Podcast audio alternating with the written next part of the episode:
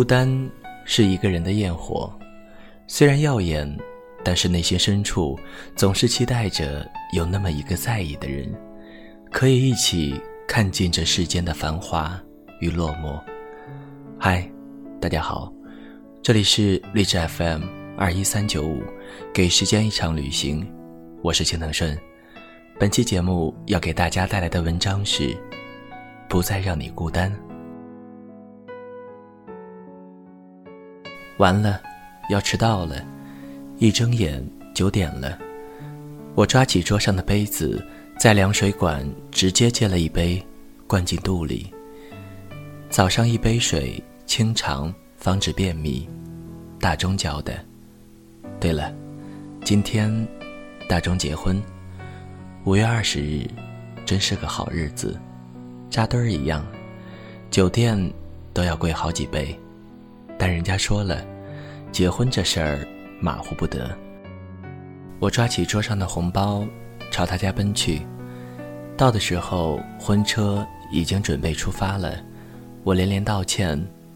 大钟穿得人模狗样，拍着我的脑门儿对我嚷嚷，说：“还好没让我当伴娘，否则坏了他的人生大事儿。”我说：“你滚吧。”我当伴娘这么漂亮，不得把你亲媳妇气死？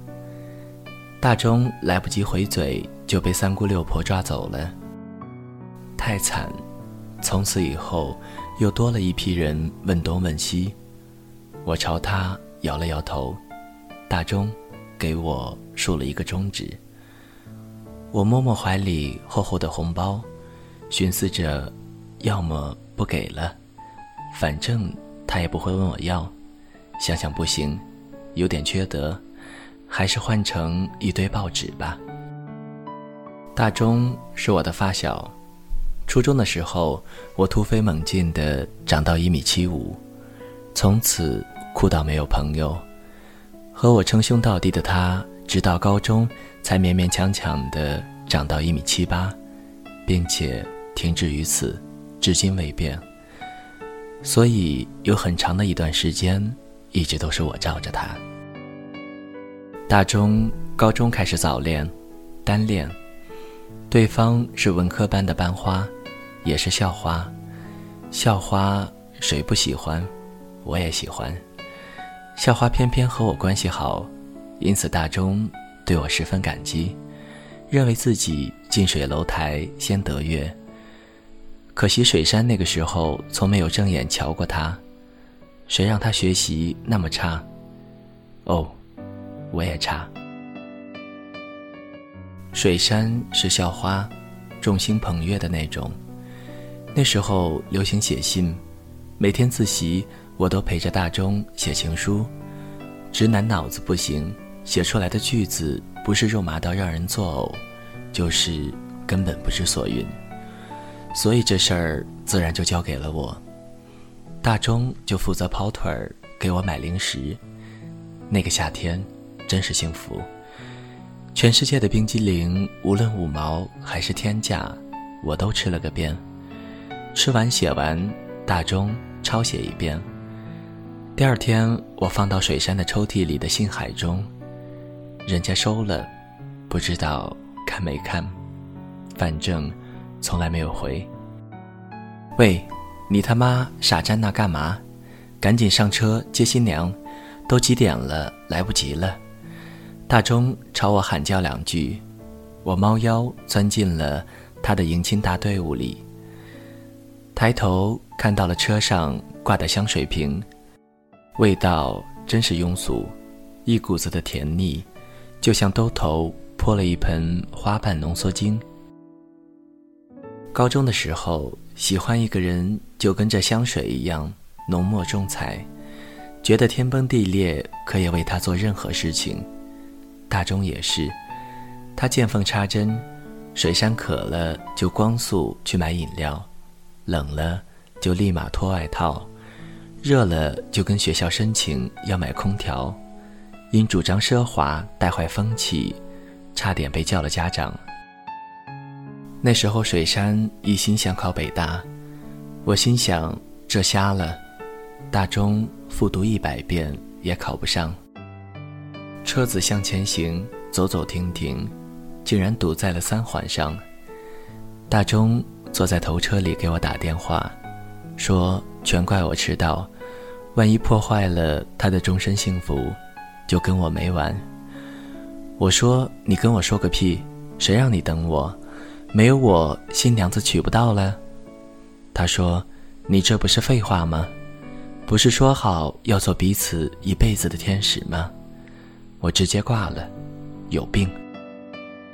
高三那年，水山成绩一路领先，全校师生都看好他，没有人认为他考不上北大。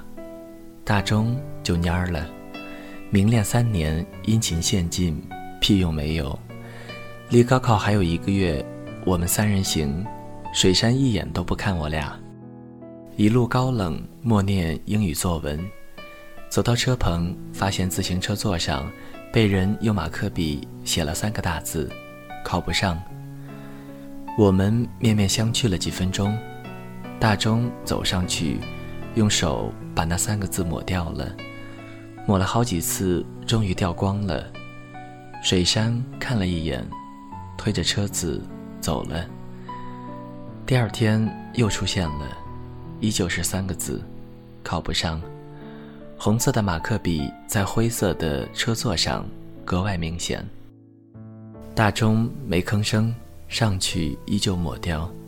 第三天又是，第四天重复。第五天开始，大钟干脆不上晚自习了，蹲在车旁等着。实在饿得不行，就去小卖部买了一包辣条。果不其然，一回来就出现了三个字：考不上。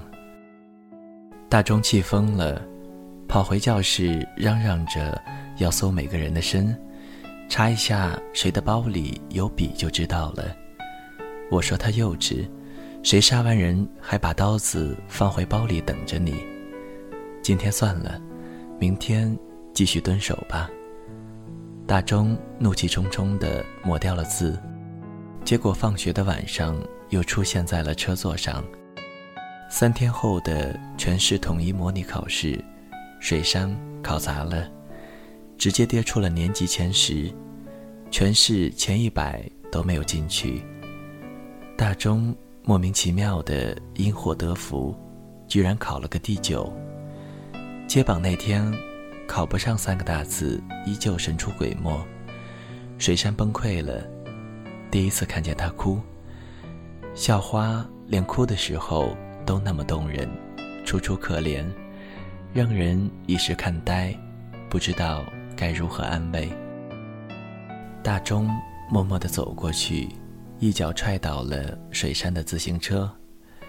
大钟说：“这车不要了，从今天起，我送你。”大钟把自行车直接停在教室最后一排，紧挨着巨幅高考倒计时，跟班主任说自己得了强迫症，总幻想丢车，看不见车子做不了题。后来班头看着多辆车子也无所谓，就默许了。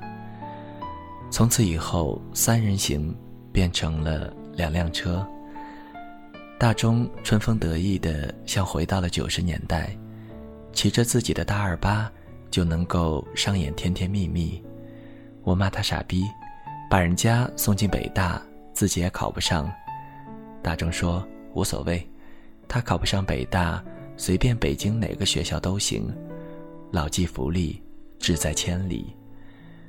迎亲队伍磨磨唧唧的开到了，一系列繁杂又弱智的规矩，折腾一番。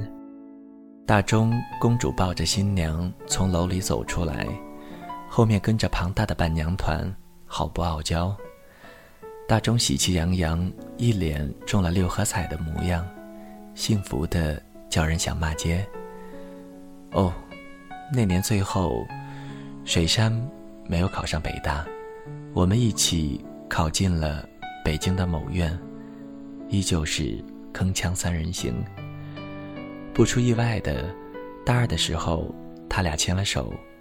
大钟约我出去喝酒，喝完了打台球，他赢了。买单的时候突然抱住我，妈的，我吓傻了。他说：“兄弟，谢谢你，我结婚一定请你当伴郎，哦，伴娘。他妈的，当年说话当放屁。”到酒店交了份子钱，婚宴就算开始了，一样俗套的无以复加，简直就是胡说八道、虚假煽情、无中生有。一个人和一只狗都能被这司仪说成天作之合。我入错了亲友团，看到了水山，俨然贵妇范儿。是的，大钟娶的不是水山。他们临毕业分手了。大钟凌晨喝醉，哭倒在马路中央，狂唱《半岛铁盒》。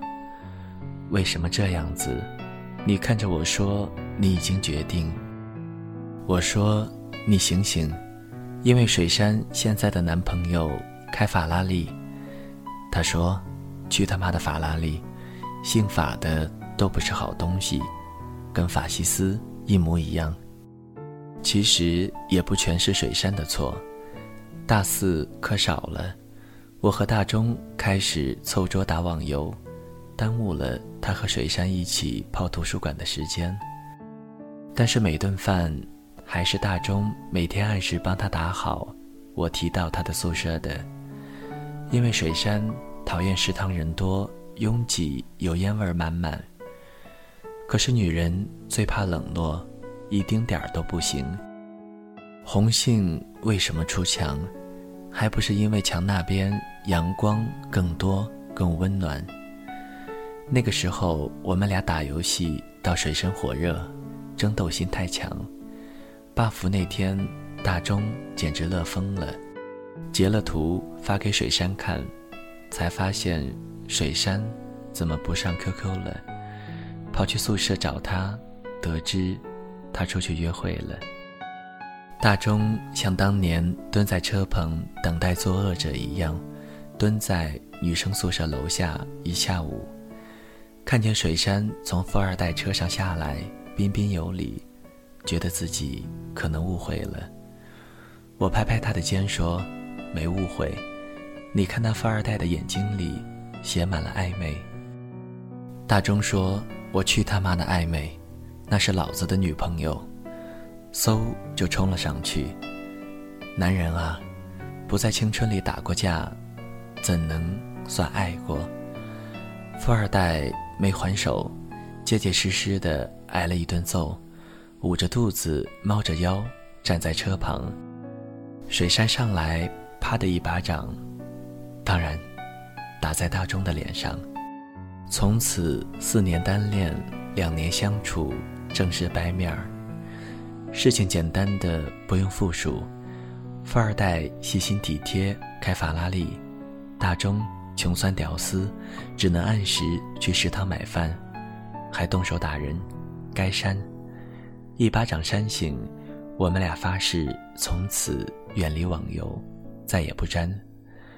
他婚前一周，我心血来潮的去登录，发现号都空了，早就有人继续 buff，新的等级又拓宽了，是无论怎样努力都回不去的时代了。新郎新娘喝交杯酒了，水山凑过来问我，还是一个人。我含糊不清地嗯了一声，真是不敢承认，最后落下的人，果然是我。水山说：“大钟好福气，新娘漂亮能干，还是北大毕业的。”我又含糊不清的嗯了一声。